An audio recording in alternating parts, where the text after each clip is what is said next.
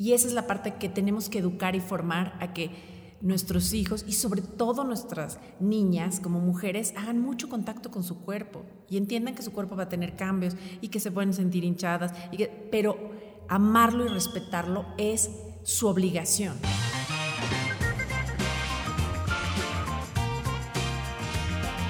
Bienvenidos a Dance, un podcast sobre la del baile en nuestras vidas.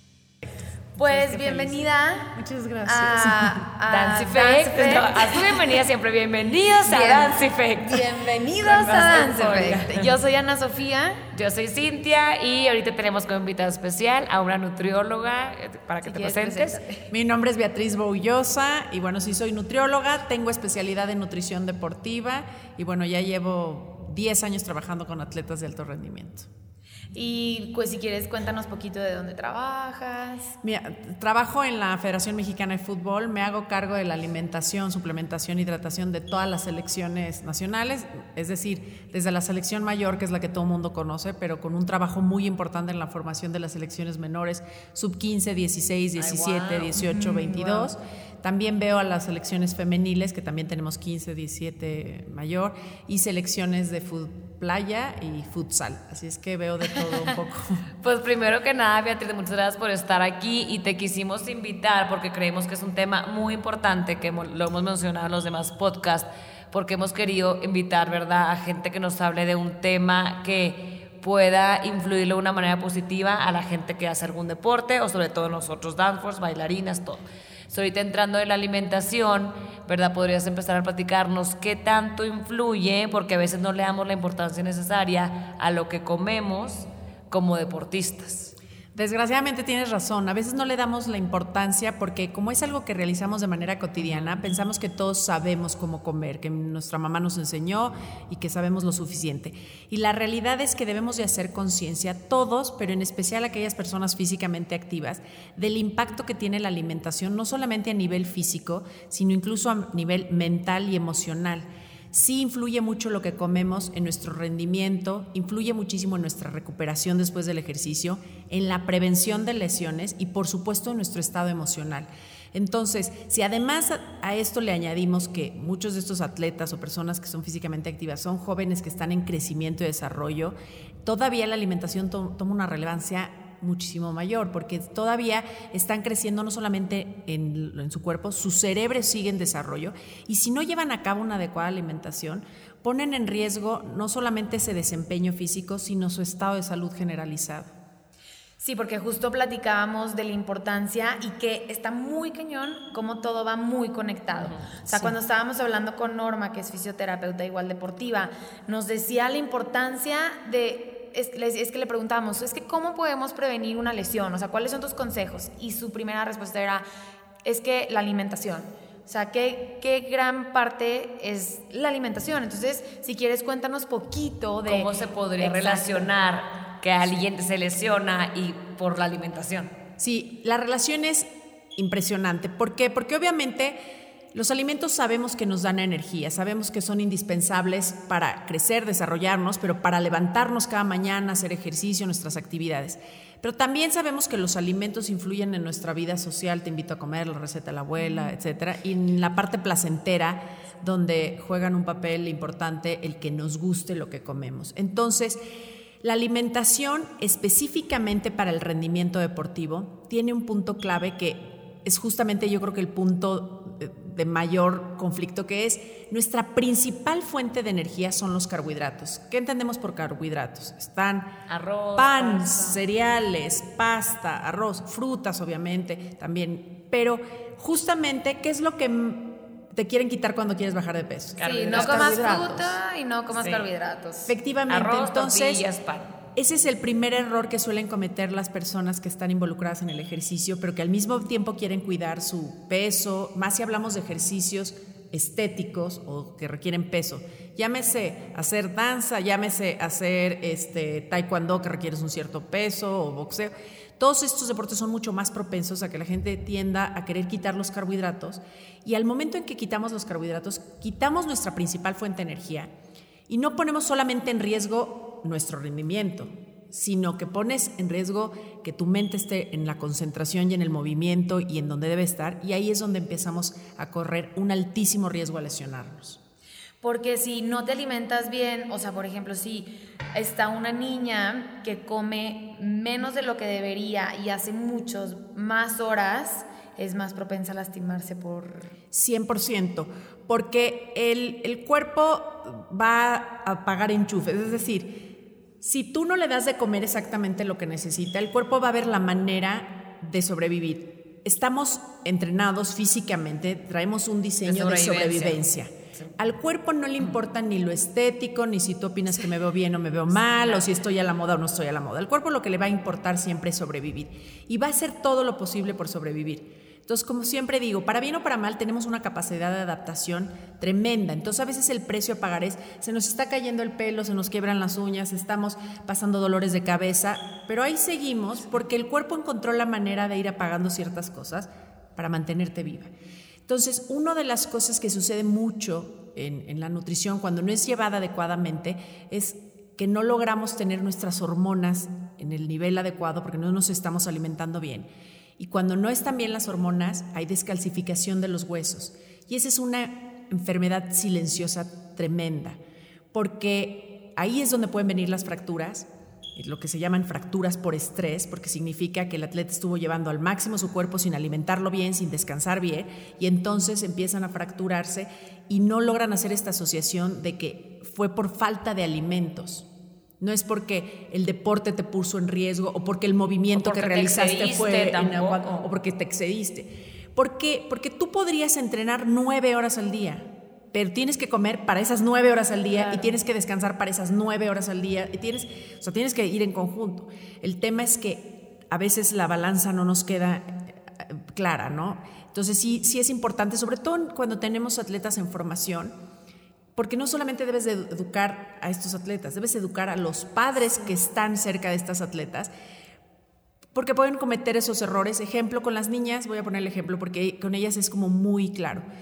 Una niña que está en crecimiento y desarrollo, niña, niña, está, es niña, tiene cuerpo de niña, carita de niña. Cuando llega a la pubertad, va a cambiar radicalmente, tiene que reservar grasa en el abdomen y caderas, tiene que, porque recuerden que la grasa ayuda a formar las hormonas, principalmente hormonas sexuales, entonces se tienen que acumular. Y las mamás ahí empiezan, ay, esta niña ya le salió panza, ay, es que esa me puso gordita, ay, es que ya se ve, ay, es que y ahí es cuando pueden cometer el gravísimo error de ser críticas que pueden quedar marcadas para el resto de la vida. mete la panza, pero es que mira, ya te salió la panza. Y la niña que nunca había tenido un tema, empieza a tener un tema. Y entonces ya no quiere comer, y ya no quiere carbohidratos, y no quiere postres.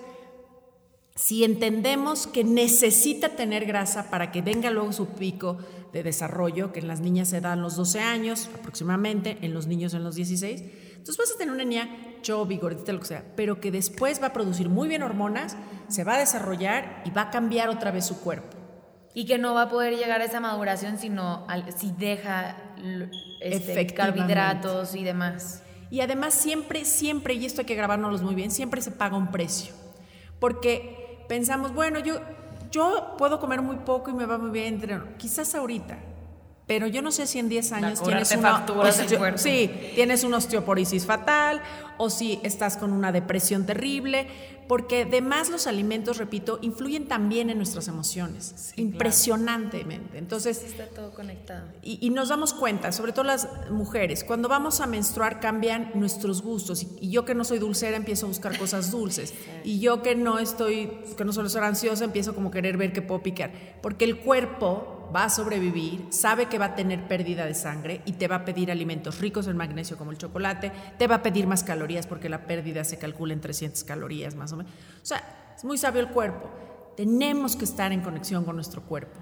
Oye, ¿qué tanto cambia? ¿Cómo podemos saber? Obviamente también yo digo, como la dieta balanceada en cómo va cambiando en la edad, como tú dices, una niña que tiene 5 o 6 años hasta la edad de pubertad, de que se va desarrollando hasta como adulto y también relacionada con el ejercicio que hace el día. Alguien que hace una hora o que hace tres horas. O sea, como las es una extraordinaria pregunta porque es algo que no se puede definir como de los del, no, uno a tres cada años cuerpo es diferente o cada complexión. Y no solo eso, cada día es diferente. Ese es el arte maravilloso de comer. Por eso creo que los primeros años de vida son tan importantes. Porque si nosotros como papás, durante los primeros años de vida en la formación de nuestros hijos, entendemos que parte de su formación es educarlos en la alimentación y entendemos una regla que es de oro. Nosotros como papás tenemos que comprar los alimentos, preparar los alimentos y presentar los Sí, alimentos a depende el nuestros 100% hijos. de ti, de lo que tu hijo va a comer. Punto. Ojo, pero tu hijo es el único responsable de decidir cuánto come, si come o no come. Y generalmente esa frontera no la respetamos. Es decir, si yo llevo a mi hijo al súper, mi hijo va a empezar, ay, mamá, las papas, ay, mamá, la pal ay, no". Y entonces cometí un error porque mi hijo no tiene por qué decidir qué se compra o qué no se compra en la casa. Y mi hijo no tiene por qué decidir el menú de la casa. No, y cometemos sin querer ese error de decirle, ¿qué quieres cenar, mi vida? Y entonces empieza cereal, pues te fregaste. Oye, ¿sabes qué? Perdón por claro. interrumpirte, pero no quiero que se me olvide, ahorita sigues. O también a veces cómo podemos usar la comida para premiar. Error, sí. ¿Verdad? De que si te portas bien, te O que te se sorpresa. El, el, el con la paleta. El, el Sí. gansito, el pingüino, cosas de que, bueno, ya te lo mereces, ya me lo merezco. Y Pues parecen no. conductas inofensivas, pero son conductas que van a marcar el resto Claro. de la vida. Y repito, yo presento los alimentos. Si mi hijo se los quiere comer o no se los quiere comer, tengo que respetarlo, porque le tengo que enseñar a que tiene que tener esas decisiones de estoy satisfecho o no, tengo hambre. Pésimo que- como que antes, escucho. no te paras de la mesa hasta que te lo acabes. Pero, pero por ejemplo, si te dice, es que no me gusta, entonces no me lo como, pero tengo hambre. Ay, ahí- y es nunca hagan de la alimentación un issue, que eso es muy Sí, es un arte. Y miren que yo siempre digo que mi mamá con cero conocimientos de nutrición lo hizo muy bien. Ejemplo, nos daba llegábamos de la escuela muriéndonos de hambre y nos ponía un plato de verduras, siempre. Si no era chayote eran calabazas, si no eran calabazas era- y todos mis hermanos y yo, "Ah, guácala". ella nos ignoraba, se daba la media vuelta, se iba a la cocina. Ella luego se comía sus verduditos, así casi arrancando, no sé qué. Y ella, cuando se lo termine, va al siguiente platillo. Y to- ya de llegaba un punto que decíamos, no nos va a cambiar el plato hasta que nos... Entonces ya veíamos cómo nos los comíamos y ya llegaba el siguiente plato y perfecto, éramos muy felices y contentos. Hoy en día, te puedo presumir que yo y todos mis hermanos comemos Todas todas, las verduras. verduras. Todas. O sea, yo cuando digo a la gente, es que a mí el betabel me y yo, por, o sea, no, el betabel, perfecto. Hasta les agarraste gusto y probaste Claro. todas. Porque todas claro, te nos gustaron. volvimos unos artistas en saber Sí. comer con la nariz tapada, con limón, con sal, repartiéndonos con, o sea, aprendes. Pero ella no hizo esto un tema, no era un tema de discusión de te castigo, te lo comes y te par-". ella decía, "Ay, que se peleen, que se hagan bol." Entonces nos- los niños somos muy inteligentes, entonces en ese momento dices, mi mamá ni me está haciendo caso ni le está importando. Y no me, van a cambiar el sigue más plato". rico si no me como Y entonces ella te decía perfectamente, no te quieres comer, te puedes perder. No, pues estoy muriendo de hambre. Pues el hambre es eso, es comerte lo que hay enfrente. Y dices, no, bueno, pues. Y eso es lo que tenemos que aprender, a respetar que los hijos sepan hasta dónde sí y hasta dónde no. Cuando los obligamos a comer, llega un momento en que ya perdieron entonces toda la sensibilidad y la conexión con su cuerpo. Y esto para mí es lo más importante, generar conciencia, porque tu cuerpo siempre, siempre te va a decir, ya te pasaste hasta aquí, esto no, esto sí. Esto me cae bien, esto me cae mal. Bueno, a mí me da risa cuando la gente me dice, pacientes, no, es que fíjate que comí, me enfermé, y yo, ¿con qué te enfermas? Híjoles, unos camarones, que me acuerdo, fue el camarón, ya sabes. Digo, ¿cómo sabemos hasta perfectamente Sí, bien que fue el cuál camarón? Es que a veces lo sientes. que te de enfermaste, comer y y el ostión, que- porque Tu cuerpo te- sabe. si tuvieron más conexión, estás agarrando el ostión y dices, esto no. Algo no, No, me late. eh, algo no me late, pero ahí estás tragando inconscientemente. Le echo limón y ya se Lo preparo. Sí, ves la- no, lo llenas de Valentina con tal de tragarte el No, si tu cuerpo te está diciendo que no, por ahí no, hay que escucharlo, pero vivimos desgraciadamente muy en la inconsciencia.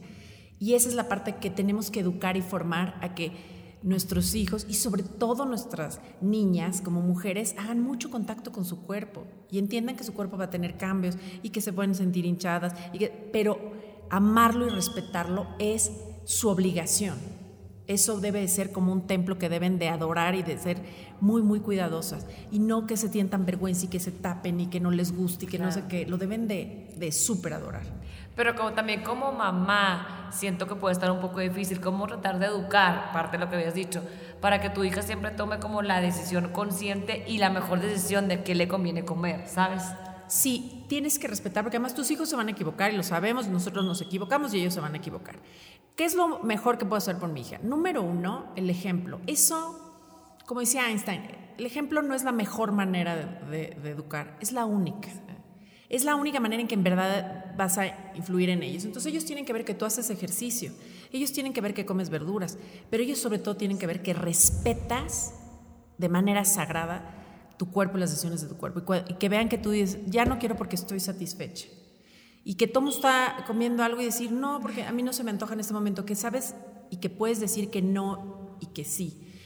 Y también hay algo que, que me parece que es importante poner en la mesa, porque no hay una cultura en este país de hablar, bueno, en general no hay una cultura de hablar del placer. El placer es algo como muy vetado. Y comer es un placer. pero fíjate, curiosamente es el placer que socialmente está aceptado porque yo no te voy a hablar de la noche tan placentera que tuve ayer, porque te va a generar como, ¿por qué está rompiendo? Me verías como, ¿qué le pasa? Y entonces eso no te lo voy a platicar pero sí te puedo platicar de el platillo, o sea, es que no sabes la delicia del platillo que me comí, platican, y hay gente que se atreve a decir es que fue como un orgasmo. Y eso sí se de explayan, pero nadie te va a hablar de su noche de pasión y que qué bonito es tú, porque eso me siento mal. Y tampoco te voy a hablar de lo placentero que es tener este cuerpo, porque va a decir, bueno, ¿esta qué le pasa? Pero es normal que te hable de, no sabes lo gorda que estoy, es que me siento asquerosa, es que parece, o sea, mi celulitis. No hemos logrado encontrar esa educación que para mí es la base de que las mujeres logren hacer armonía entre la alimentación y el cuerpo. Y la aceptación, o sea, es decir, ese es mi cuerpo y no, no como esto para estar como quiero, sino como esto porque lo necesito, porque quiero estar saludable, porque no me quiero enfermar y consecuencia va a ser tener un buen cuerpo, ¿no? Excelente. Y, tu mejor versión porque cada cuerpo es diferente. exacto, exacto, Y aceptar, bueno, es que a mí soy bajita, pero gordito, chaparita o alta, lo que sea, it's okay, lo que sea va a estar bien porque tienes cualidades únicas. Pero un poco también respondiendo a estas dos preguntas, creo que les tenemos que, enseñar como e, este termómetro, bueno, y tenemos todos que desarrollar este termómetro, de saber decir, como tú dices, bueno, ¿cómo, cómo le enseño que sí coma esto, que no coma esto? Hay una regla que es de oro. O sea, que le conviene a veces comerse los pepinos que las galletas. Hay una regla de oro. El 80% de nuestra alimentación seas quien seas, atleta de alto rendimiento, atleta amateur, ama de casa, lo que sea, el 80% de tu alimentación debes de elegirla conforme a tus necesidades. Y solamente el 20% a tus, gustos y placeres. Hay que aplicarlo. Pero no puedes perder eso. ¿Qué necesita mi cuerpo primero? O sea, y que se base en eso. O sea, eso es importante. Entonces, claro, si yo empiezo el desayuno con un pan o hot cakes y Nutella y crema de cacao y todo lo así delicioso y luego entonces me como la pizza y descompensé absolutamente. No puedo estar comiendo todo para darme placer. Y si está sucediendo porque le sucede a muchas adolescentes que de repente ya se desbocaron y tanto un fin de semana comiendo desbocadas, es porque están teniendo una ansiedad o una falta de vida placentera en otros aspectos de su vida y tratan de cubrirlo con la comida. Pero si yo tengo una vida placentera en otros aspectos, puedo cubrir el 20% y sí, me voy a comer un postre que me va a saber un postre. Sí, sí, sí. No todas mis comidas que se vuelvan. No, y además, no nada más el ejemplo de, de, la niña que come muchísimo y que esté engordando, sino la niña que siempre es flaquita, flaquita, flaquita, pero siempre come puro postre, este, chatarra y no está nutriendo a su cuerpo, va a tener las mismas, o sea, se va a perjudicar de la misma manera que la otra persona. Sí, no, porque sí, y, y además las dos están desnutridas. Sí, pero además piensan que como están flacas están bien, ¿no? Y como, no, pues es que yo soy así, genéticamente soy flaca, puedo comer todo lo que quiera. Pero como tú dices, la mente, o sea, todo todo está conectado. Todo está conectado. Y una de las cosas en las que afecta el no comer lo que necesita tu cuerpo, llámese frutas, verduras, vitaminas, etcétera, es tu microbiota, que la microbiota hoy por hoy se entiende como el segundo cerebro, lo que antes se conocía como flora intestinal. Hoy sabemos que es todo un verdadera, como digo yo, es como estudiar astrología, descubres un mundo aparte y paralelo. En donde, probióticos. Exactamente, en donde hay unos probióticos y donde tienes que consumir prebióticos y donde tienes que tener todo un sistema de, eh, en armonía que si estás comiendo todo lo que se te antoja, aunque estés flaca, seguramente lo estás rompiendo en pedazos. Es que claro que es segundo, un segundo cerebro, porque dependiendo de lo que comas, te sientes más cansada, no te concentras, no tienes energía, o sea, todo... ¿te, ¿te, acuerdas que platicábamos y que te íbamos a preguntar? O sea, por ejemplo, una persona que va a tener un evento súper importante, ya sea un maratón, una presentación en el trabajo súper importante, una competencia, que empiezas a, a sentir como esta tensión, este nervio, este estrés, a veces lo sentimos en la panza, se nos quita el hambre, pero tenemos que comer. Entonces, ¿cómo manejar eso? O te da demasiada hambre también de cómo manejas tu ansiedad, tampoco Sí, puedes sí. abusar. Porque tampoco eres tan consciente por ese nervio que tienes. Entonces, creo que sí es muy importante el seguir nutriendo esos días posteriores a un maratón, a una competencia. Sí, totalmente. Ahora, como es muy difícil llegar a este punto de, ay, me tengo que obligar a comer a pesar de esta situación de estrés, más bien tenemos que volvernos muy buenos en el manejo del estrés para que no sea con el intestino. El estrés lo tenemos que saber canalizar y encontrar mecanismos para bajar el estrés, sean respiraciones, sea meditación, sea una siesta, sea descanso, sea platicar con alguien, sea escribir, porque no podrías, podría estarte estorbando para comer. Entonces, sí van a haber alimentos que nos van a ayudar mucho al manejo del estrés, almendras, pescado, estar muy bien hidratados, porque ese es un punto en donde no es tomar agua como muchas jovencitas acostumbran y están con litros y litros de agua, que lo único que hacen es diluir su sangre. Es, son, es agua, pero electrolitos y todos tus alimentos, buscar que sean de la más alta calidad, que verdaderamente sean muy nutritivos, porque te vas a encontrar otro mundo muy placentero. Te da mucha satisfacción saber que lo que te estás comiendo te está generando un mejor Te estado de ánimo, te hace bien. Te sientes bien. Sí. O sea, muchas veces claro que te cuesta 80, 20. Digo, a mí la verdad sí me gusta comer muy sano. Pero a veces te comes algo súper sano y te sientes bien. ¿Sabes? Sí. Como, "Ay, me siento muy bien. Sabes que le hizo Sí. tu cuerpo Con lo que energía, necesitaba. buen estado de Y la ánimo. cantidad, el todo. estado de ánimo, todo. Pero si, si nos pudieras dar un ejemplo de, por ejemplo, una, una persona que sí Un ejemplo entrena... ¿Qué? ¿Qué? Un ejemplo de un ejemplo. De, de una persona o una niña que sí, en este caso, pues el baile, que entrena tres horas diarias, pero luego viene esta temporada donde sí viene también viernes, sábado, domingo y está teniendo como mucho más ejercicio físico y va a tener además competencia un fin de semana y va a ser muy pesado. O sea, como, ¿qué le recomiendas? Porque las niñas, es que, ¿qué como? O sea, ¿qué como en la mañana, en la tarde, entre? Y ese fin de semana va a ser muy desgastante porque van a entrenar, Como más carbohidratos, Ocho horas al día, casi, casi. Luego las veo con su Starbucks el fin de semana durante competencias y yo no se los voy a prohibir, eso es algo que tienen que hacer ellas. Pero ya que están preguntando, me encantaría que tú les pudieras comentar Ajá. como qué sería la opción correcta. Y hasta a después también, ya acabó, fue demasiado desgaste y acabaste, que sí, ahora después. Mira, lo que tienen primero que nada comprender es que en estos momentos de competencia, sea la que sea, sea que yo que trabajo con futbolistas y nos vamos a competencias mundiales, premundiales, o sean estos fines de semana de competencia, o- la competencia fue algo que ya tienes que haber dominado cómo comer en tus entrenamientos. Es decir, todo, justamente por eso se llaman entrenamientos. En el entrenamiento es un ensayo para ver qué vas a hacer en una competencia. Es decir, en los entrenamientos, así como entrenas tus músculos para que den una cierta forma, una cierta elasticidad, una cierta fuerza, potencia, también entrenas tu sistema digestivo. Y ese es el grave error, que queremos pensar que, bueno, como la competencia sí es importante, ahí le voy a prestar atención. Ajá. No. Hasta la cambias y Y la cambias. Y es lo que hayas venido entrenando, fuiste educando a tu cuerpo de, a ver, así es como se come, sea un entrenamiento. Oye, es que es más demandante la competencia. Puede ser más demandante porque tú te pones más estrés, pero físicamente, si tú entrenas una hora y la competencia es de dos, pues entonces multiplicas lo que sueles hacer por una por dos. Pero no es, ah, en mis entrenamientos como este pan, pero entonces en la competencia que como, pues lo que comes en los entrenamientos es un ensayo de lo que vas a hacer en la competencia. Entonces, si no cos- acostumbras tomar cafeína, no tomes cafeína en la competencia o te vas a arruinar la competencia. Como así, bueno, en el fútbol decimos no pueden eh, eh, justamente estrenar sus tacos, o sea, me refiero a Sí. los tacos de fútbol, no puedes estrenarlos el día del partido, te arruinas los pies. Esos los tienes que moldear en los entrenamientos, moldear. Y ahí me salió la ampolla y no me gustó y entonces este no me sirve, bye. Para eso sirve el entrenamiento, para darte cuenta, oye, yo me tomo un café antes de entrenar y siento unas taquicardias, me quiero morir. Perfecto, yo no debo de tomar café. Pero si yo me tomo un pan con mermelada, una rebanada de queso y eso tomo antes de, de cada Y me entrenamiento, siento me siento a maravilla, eso es lo que tengo que usar. No cambiar en la competencia. Entonces, en el entrenamiento tienen que volver y ensayar. Y voy a probar primero con plátano, y luego voy a probar con manzana, y luego pruebo con un licuado con avena, y luego pruebo. Y ya me doy cuenta y te digo, ¿sabes qué? Cada que yo tomo licuado con avena me inflamo. Bueno, a mí no. Es que la avena es súper buena, es súper nutritiva. Qué bueno que a ti te funcione, a mí no. ¿Ok? Oye, es que los lácteos no es para todo mundo. Y, y sí, ver qué te funciona en el entrenamiento y en la competencia es únicamente el arte de aquello que entrenaste muy bien, llevarlo al pie de la letra.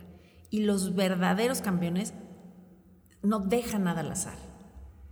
No experimentan juegan, nada sí. nuevo, no se la juegan, al grado de que te pueden decir, si tomaran una bebida deportiva, no toman cualquier bebida deportiva. Si ya saben que la color rosa con este, esa les funciona, esa usan en la competencia. Y todo el mundo dice, es que es cábala. No, es que ya no te la vas a jugar. Porque si ya sé que el que me gusta el rosa me das el azul y el azul me sabe rayos, ya se arruinó mi competencia. Claro.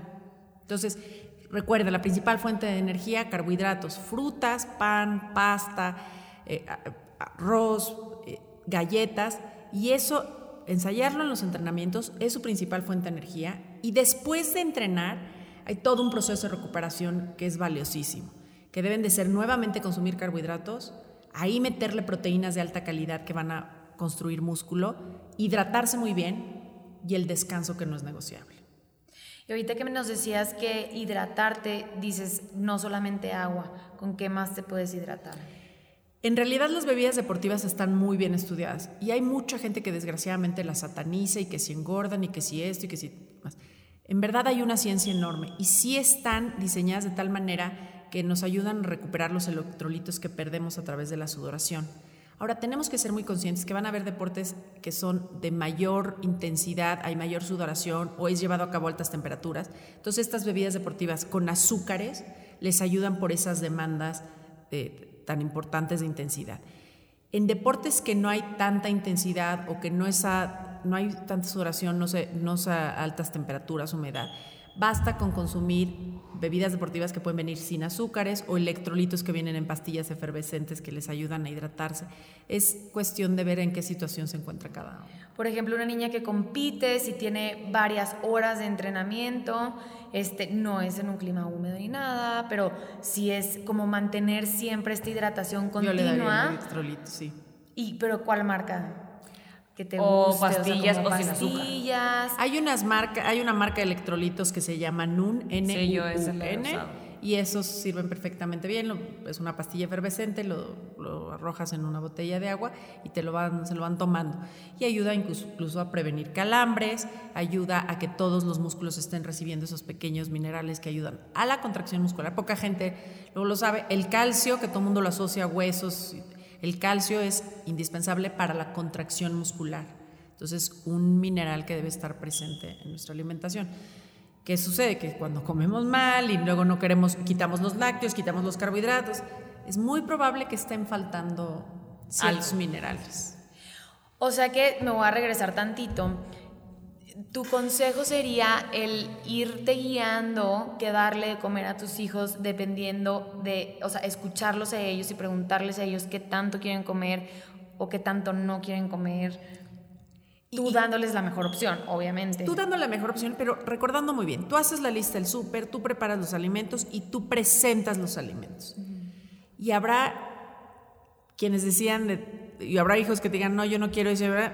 tienes que respetar, pero si tú quieres manejar dos opciones, dos opciones, pero de ahí no es negociable. Es decir, para que haya una cierta estructura en donde los vas a ir formando a, en esta casa, todos mis desayunos, comidas y cenas llevan todos los grupos de alimentos. Llevan carbohidratos, llevan proteínas, llevan frutas o verduras. Y entonces así les voy enseñando en cada comida y se van acostumbrando a ver que, que hay que comer de todo.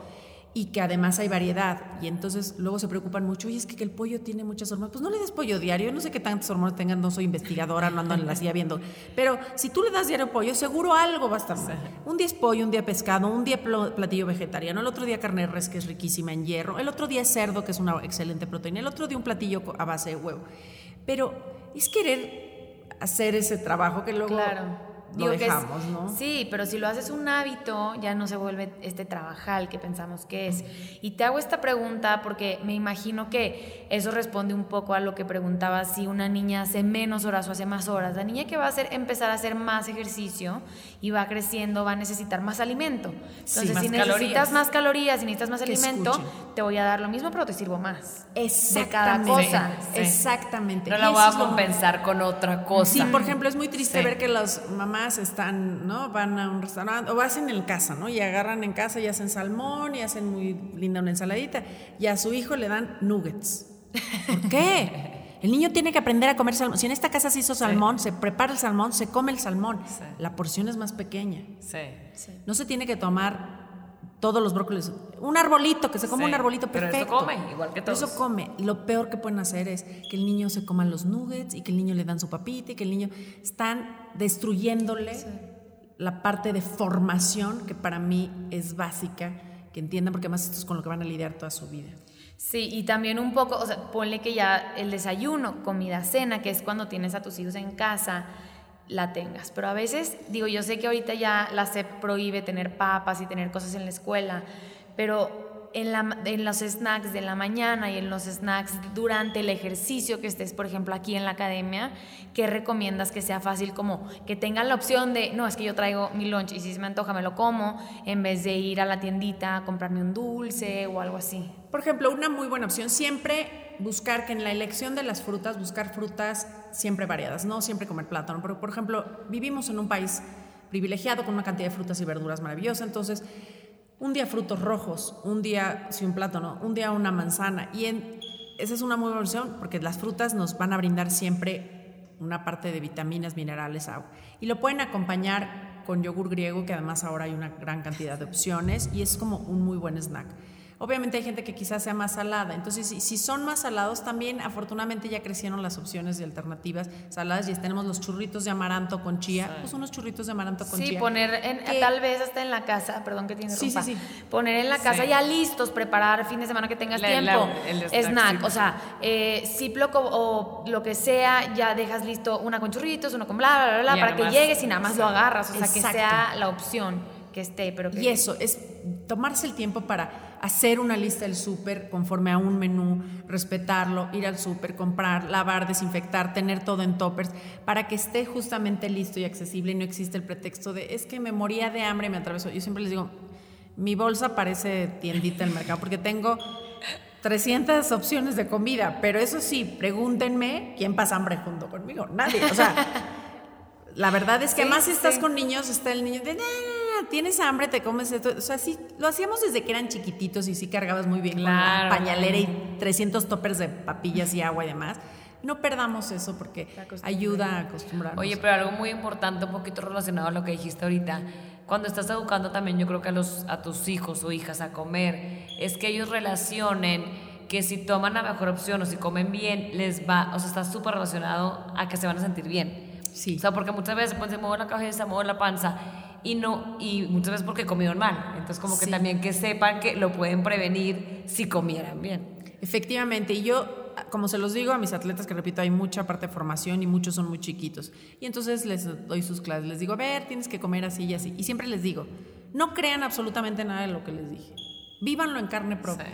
Pruébalo. Hasta que tú comes algo que verdaderamente te nutre, te sube el humor, la dopamina, te sientes más contento, más satisfecho, van a entender por qué les pido que hagan esto o dejen de hacer esto.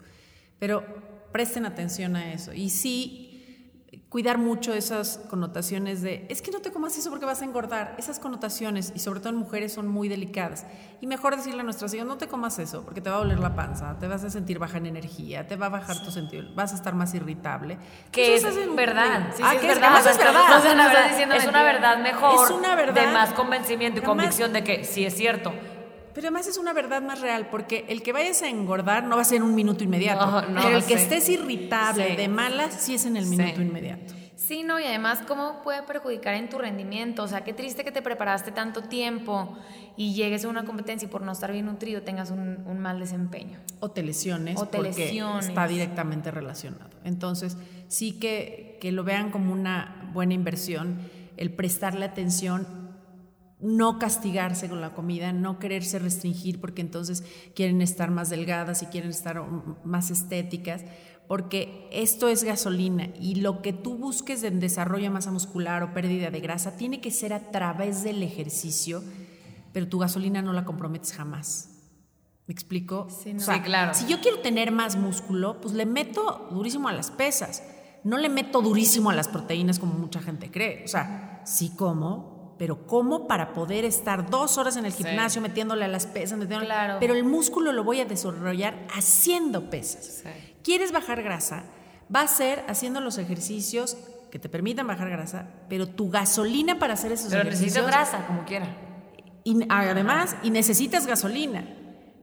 La peor idea que podemos tener es querernos restringir y con la comida para estar delgadas porque No, y más con el, el- ya lo mencionaste, como en la edad que empiezas 13, 14, 15, 16, que dices, híjole, es que mi cuerpo está cambiando, qué Sí. pánico, y bien, vengo, hago muchísimo ejercicio, pero prefiero medio que me muero de hambre, como bien en mi casa, pero sí prefiero dejar de comer postres, o sea, como que también este, naturalizarlo como lo haces, el decir, es normal que tu cuerpo esté cambiando, sí cuídate, pero tampoco exageres.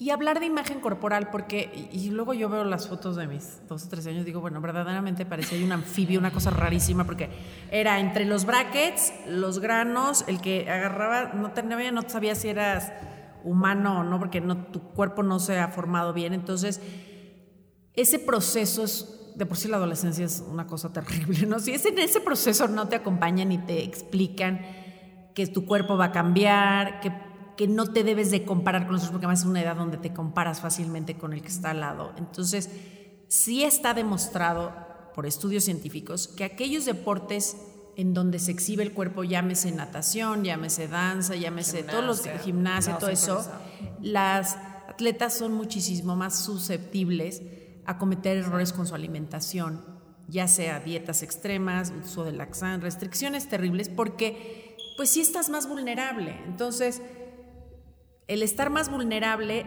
aunque tengas un cuerpo adecuado, nada más te comparas con otros y dices, uff, es que esta está más flaca, y, uf, y esta está más alta, y entonces, joder, algo traigo mal, No ya sabes, compararte. porque nadie llega y te siente y te dice, a ver, cariño, tú estás así, tus caderas son así, tu genética es así, esto es lo que te toca, y está bien. Y tristemente no existe esa formación todavía, pero la tenemos que nosotros que estamos en el ámbito, este, Tengas la, la complexión que tengas, sea la mejor versión de ti. Claro. La versión más sana. Y sabes que se me hace bien importante mencionar que también siento que todo esto se- de dieta se pone de moda. El keto friendly, el no Sí. lácteos, el gluten. El ayuno intermitente. Exacto. Sí, sí, entonces, sí. como que también, digo, estar más informados y ver también qué te funciona a ti, porque el ayuno intermitente, antes pésimo dejar de comer, ahora que sí, muy bien. Sí. Digo, cada quien lo que le funciona, tú eres la experta en el tema, pero también no porque a ti te funcione un tiempo no comer lácteos, quiere decir que a mí me va a funcionar, porque igual y yo sí tengo que comer No, y lácteos. además esa publicidad casi siempre es para la gente adulta y madura. Claro, Que no le va a y pasar ni en nada, ¿no? desarrollo, Pero ni con un llega ritmo de a vida manos así. por las redes sociales Y ahí de estás, una niña siguiéndole de- todo. Y parte de lo que yo trabajo con el equipo médico con el que estoy es justamente realizamos unos estudios genéticos que para mí ha sido como una cosa maravillosa, que yo digo, ¿cómo no existió esto en mi Todo el mundo adolescencia? lo debería hacer. Todo el mundo lo debería hacer. Y con estos estudios genéticos, y mira que yo soy la nutrióloga y hay una parte de la alimentación y las fibras y demás, y les juro que eso es lo que menos utilizo a la hora de, de plantear las dietas a través de la genética. Lo que más me sirve es el perfil del comportamiento. En el perfil del comportamiento, genéticamente vas a encontrar perfiles de personas que son súper autocontroladas, perfiles de personas que son súper explosivas, personas que en verdad no tienen el gen de la saciedad y entonces real todo el tiempo tienen hambre. Cuando tú ya abres esta, esta este, información, uf, te cambia la vida. O sea, a mí me cambió la vida cuando me dijeron, es que eres nocturna y yo, claro, o sea, yo en las mañanas me arrastro para ir al trabajo, sufro horrores y yo llego a un momento que dije, ¿tendré depresión? O sea, ¿por qué me cuesta tanto trabajo levantarme de buenas y contenta y feliz en las mañanas? ¿Por qué sufro tanto? Hasta que entendí, eso sí, a mí en la noche. Por eso te invitamos en la noche. Que lo hicieron muy bien. Y como por eso no ¿eh? puedo parar de hablar. Porque en la noche funciona perfecto. En la mañana no, no hubiera venido, para que me entiendas. Pero ya no es, y siempre se los digo, la genética no es que sea bueno o malo, es que tú saliste de ojos claros, pelo- entonces tienes que cuidarte más del sol, that's it. Y tú sales de pelo oscuro, ojos oscuros, entonces no te tienes que cuidar tanto del sol, ni bueno ni malo, pero tienes que conforme a esa genética saber qué hacer. Y muchas mamás resulta que las mamás son de un cierto físico y su hija No. sale al papá O al a la familia del papá y entonces es un conflicto en que la quieren transformar, acepten, si sus hijas son diferentes, acepten que son diferentes y no las quieran cambiar. Al contrario, háganlas que comprendan y, y adoren su imagen corporal. Pero es que eso tiene que empezar de, nosotros. nosotros. Y esa educación, cultura, no sé cómo llamar la palabra, apenas va Sí. creciendo. Entonces sí. siento que es un tema difícil. Por eso te invitamos, porque queremos Darle la esto- importancia que se merece y sobre todo Sí, concientizar y eso. tenemos que cambiar la cultura y va a depender de nosotras. Sí. Y yo estoy convencida, y se lo decía justamente hace, hace un rato a una paciente, le- estoy convencida porque además los hombres ven en bulto, benditos ellos. Nosotras vemos fraccionado, ¿no? Entonces pasa una mujer en la playa y el hombre así, ¡uh! Está buenísimo. Y tú, ¿cómo? Pero no le viste, trae juanetes, y trae la celulitis, y trae unas estrías justo abajo del... Y el hombre así de, ¡uh! No sé, está buenísimo. Porque gracias a esta, esta manera de ver el mundo. Ellos ven en bulto y ven bien y ven. Y nosotros somos las que fraccionamos. El hombre se va a sentir atraído que sí, a está una súper bien, mujer- pero tal acá no. Sí, el hombre se va a sentir atraído a una mujer segura de sí misma, que sea erótica, que sea placentera, que sea feliz. No, uff, es que esa tiene estrías, sí, sapo yo, de verdad, no. Pregunten al hombre que sea y el cero están haciendo esos cálculos y cero están midiendo. Y entonces estamos las mujeres en la playa amarradas con la toalla, el pareo. Y entonces, claro que el hombre lo que está viendo es un bulto tapado, inseguro. Aprendamos a disfrutar y a, y a gozar de nuestra parte femenina, ¿no? Sí, claro. Y nada más, yo sé que ya medio me la contestaste, pero quiero como aclarar, porque existe- Recalcar. recalcar y que me vuelvas a decir si no es mito. O sea, como que existe este mito, no sé si es mito realidad, como voy a comer un mara- voy a correr un maratón, entonces voy a comer un plato de pasta gigante un día antes. O sea, y igual, e igual cuando vamos a competencias de, es que como voy a estar mañana, neta, Súper demandante. todo el día, entonces voy a cenar pasta o pizza, o sea, como muchos carbohidratos, más de los que como antes, porque pues voy a tener más horas. O sea, que Buen tanto punto. sí, que tanto no, es no, que como, o sea, sí como como siempre, pero como un poquito más un día antes, porque Del siempre gran va a ser evento, doble, ajá. La, la cantidad de carbohidratos que tenemos que comer antes de un evento, sea entrenamiento o sea competencia, va a depender de la duración e intensidad del mismo. Y no es Entonces, una noche antes, empieza toda la semana. Empieza todo un proceso, pero además, ejemplo, si tú y yo vamos a correr un maratón, no tenemos por qué cenar lo mismo porque quizás tú vas a correr el maratón a 6 kilómetros por hora y yo lo voy a correr a 10 kilómetros por hora. Evidentemente tú vas a ir a una cierta intensidad con una cierta demanda que requiere una cierta cantidad de carbohidratos, pero además tú pesas muy distinto a lo que peso yo. Entonces, por no puedes generalizar. no puedes generalizar, pero sí tienes que ser muy consciente. Si, si me pongo a tragar una cantidad de pasta brutal, porque mañana tengo una competencia, pero la competencia es de caminata, no friegue. O sea, vas a caminar, no tiene, no, es decir, voy a ir a pasear mañana a mis perros, entonces tengo que hacer carga de carbohidratos. No, o sea, vas a ir a pasear a tus perros, no es gran demanda, no hay gran intensidad, no vas a estar seis horas paseándolos en la montaña. Entonces, no querer justificar de, uff, porque yo corro, y, y me da mucha tristeza porque más yo lo he visto y creo que por eso inconscientemente he dejado de correr maratones, porque llegó un momento en que yo veía, y con todo el respeto, personas con sobrepeso, obesidad, que dicen, es que corrí el maratón de Berlín y yo, joder, o sea, A ¿de mí también me pasa. O sea, llega un momento en que dices, yo creo que tu cuerpo tiene que hablar por ti solo y tú no me tienes que decir que te haces ejercicio porque se ve a leguas que haces ejercicio. Pero ahora resulta que todo el mundo corría maratones. ¿Pero por qué? Porque hacían en seis horas. Yo, ¿iban hincados o qué? O sea, no, no es para todo el mundo correr. Entonces, ves, el otro día tristísimo, veía, bueno, el otro día fue hace un año justamente en el maratón de la Ciudad de México. Gente corriendo con las rodilleras, pero con, o sea, Pero lo vendados y el honor- y lo no. Si para ti no es correr, no es correr. Y no es porque quieras colgar una medalla. Correr es para los que verdaderamente corren. Y entonces quizás para ti es el baile, quizás para ti la natación y todo. Pero entendiendo que no, ah, es que como yo ahora corro maratones, entonces en pasta y carbohidratos, ¿en cuánto lo haces? En cinco horas. No corres maratones, vas de pared a No, o los entrénate maratones, para que lo hagas, pero hazlo bien. y si es para ti, porque igual y no es para ti. Porque los maratones, cuando yo corría, que yo se los digo mucho en burla a mis, a mis alumnos, les digo, o sea, cuando yo corría, que de verdad corría porque no había, ay, mi playlist, ni mucho menos. O sea, yo corría así. ¿Eh? Yo corrí uno. Pero yo no corría con una playlist, yo corría en el desierto congelándome, sin música, con un entrenador que me iba fregando todo el camino y corría la marcha y me corrí todos mis maratones sin una maldita canción. No, ay, esta canción para que me motive en el kilómetro 30. Joder, no. Corría como creo que como creo yo, y esa es mi opinión personal, como hay que correr, que es acá conectando contigo y demás. Pero bueno, independientemente de que ahora la gente lo haga con música y con reloj y con... el tema es que tenemos que comprender que no queramos justificar de que como ahora hago ejercicio no sé cuánto yo me puedo comer todos los carbohidratos. No. Va a tener que ver con qué intensidad, con qué demanda, con qué, a qué nivel lo estás haciendo. O tal vez no me voy a comer la pasta entera un día antes porque no sé qué tan cansada voy a estar el día siguiente. Si el día, si el día siguiente veo que estoy teniendo más ejercicio y tengo más hambre, en ese momento me como un snack. O no usarlo como justificación, No no, como más bien. justificación, O sea, por un como lado- ahora voy a, no, o sea, como lo que Y- tu cuerpo necesita. Y por otro lado, y esto sí, importantísimo, es, en verdad vayan con un especialista, porque no lo tienen por qué saber.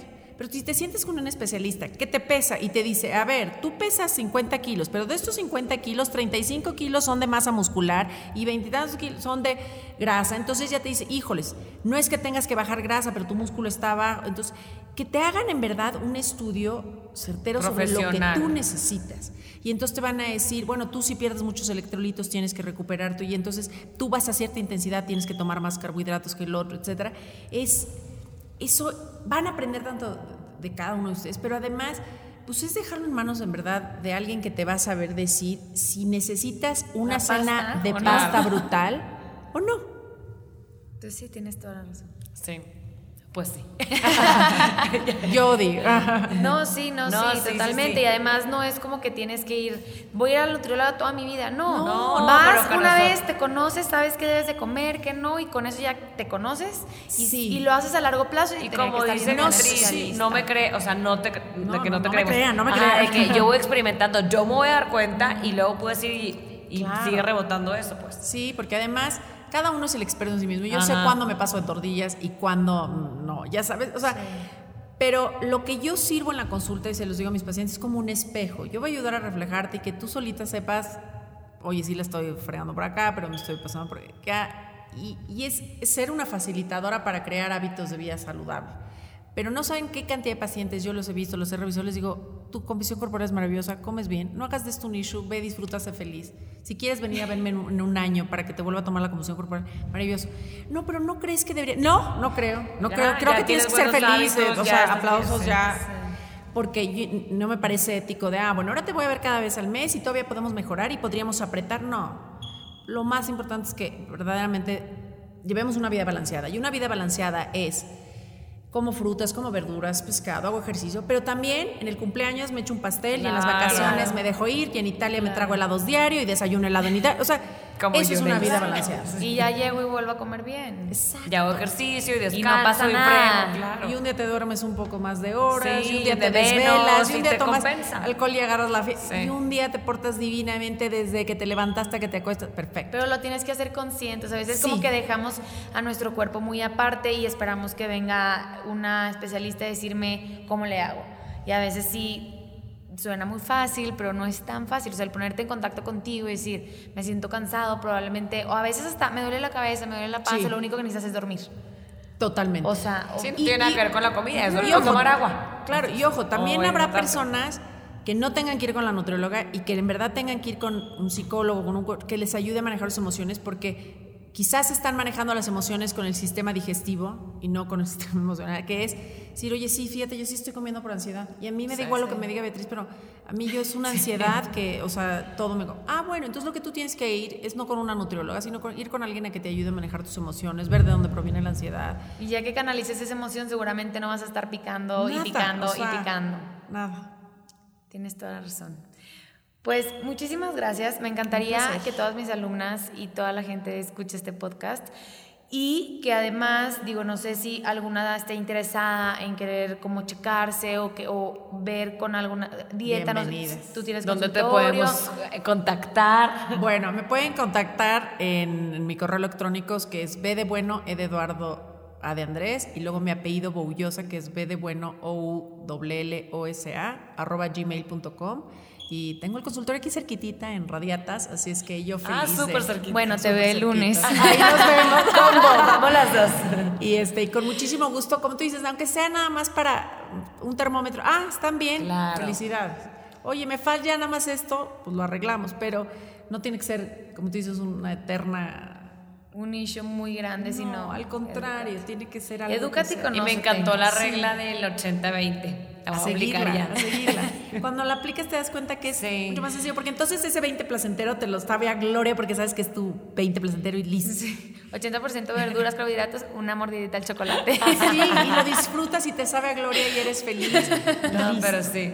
Pero yo creo que fueron temas muy interesantes y de información que nos No, van a y que a veces, por- antes de, de venir a platicar contigo, que estábamos Cinti y yo, a ver, para nosotros, ¿qué nos interesaría? Como que le que- queremos preguntar, se nos hacía hasta complicado formular la pregunta de cómo nos, cómo nos vas a explicar qué debes de comer, a qué edad y dependiendo de las horas de ejercicio Sí, que porque es hagas. muy y puntual y no- Al Es que final sí. es un poquito más sencillo de lo Sí, que claro. creíamos, ¿no? Como... Porque lo, lo tenemos, tenemos nuestro termómetro, es, es cuestión de hacerle caso. O sea, yo de las peores errores que he cometido en mi vida ha sido porque no le he hecho caso a mi instinto. Y he llegado a una situación donde corre y digo, no, sé bonita, sonríe. Y dije, ¿por qué no corrí? Obviamente se me hubiera librado de un claro, problema claro. terrible. Pero si no le hacemos caso a ese instinto, obviamente terminamos mal. Pues muchísimas gracias placer, por gracias venir con nosotros y compartirnos de tu conocimiento, de tu experiencia y de tu tiempo. Un placer, gracias, por la invitación. Muchísimas gracias. Gracias. Bye.